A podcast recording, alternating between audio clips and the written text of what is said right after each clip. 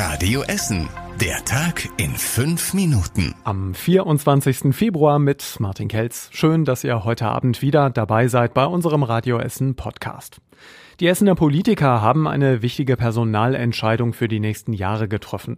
Simone Raskop bleibt nämlich für acht weitere Jahre bei der Stadt für die Bereiche Umwelt, Verkehr und Sport zuständig. Die Entscheidung ist heute Nachmittag in der Ratssitzung in der Grugerhalle gefallen und Christian Barnier beobachtet die Sitzung für Radio Essen. Es ist inzwischen amtlich. Simone Raskop kann in ihre dritte Amtszeit starten. Das Ergebnis der Wahl war aber relativ knapp. Sie bekamen 47 Stimmen, 40 Ratsmitglieder enthielten sich oder stimmten gegen sie. Im Vorfeld der Ratssitzung hatten einige Umweltinitiativen einen offenen Brief veröffentlicht und die Dezernentin scharf kritisiert. Sie würde wichtige Projekte nicht schnell genug umsetzen. Vor allem die Grünen im Stadtrat unterstützen die Umweltdezernentin aber. Auch von der CDU bekam sie Lob.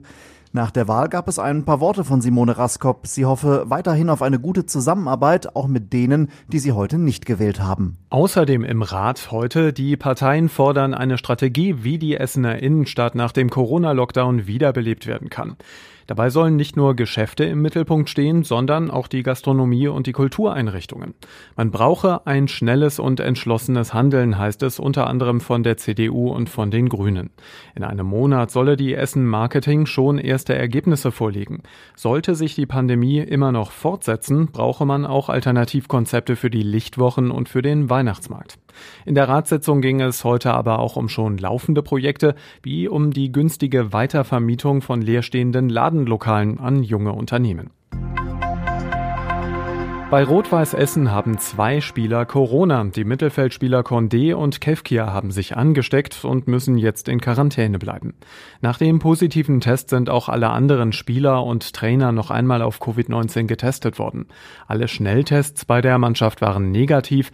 Die nächsten Partien von RWE sind damit nicht in Gefahr. Das Ligaspiel am Freitag gegen Düsseldorf kann wie geplant stattfinden und auch das DFB-Pokal-Viertelfinale ist nicht betroffen. Die Spiele hört ihr live hier bei uns bei Radio Essen.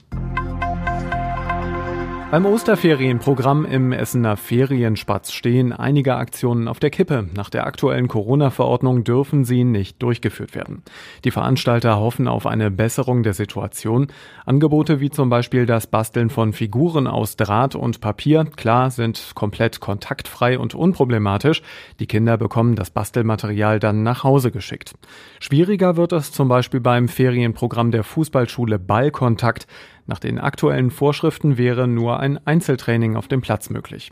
Alle Infos zum Ferienspatz und zum Osterferienprogramm in Essen gibt es für euch auf radioessen.de. Essen bekommt einen dritten Wanderweg. Der neue Weg wird 26 Kilometer lang und führt durch den Essener Norden.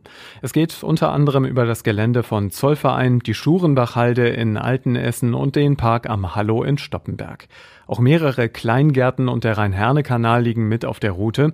Im Süden von Essen gibt es schon den Baldeneysteig und den Kettwiger Panoramasteig. Der neue Zollvereinsteig soll im nächsten Jahr fertig sein.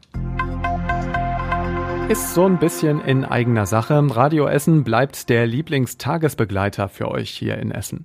Zweimal im Jahr bekommen die deutschen Radiosender ihre Quoten in der sogenannten Media-Analyse und laut EMA für NRW hat Radio Essen eine tägliche Quote von 31 Prozent. Rund 155.000 Menschen schalten uns jeden Tag ein und hören im Schnitt knapp drei Stunden unser Programm.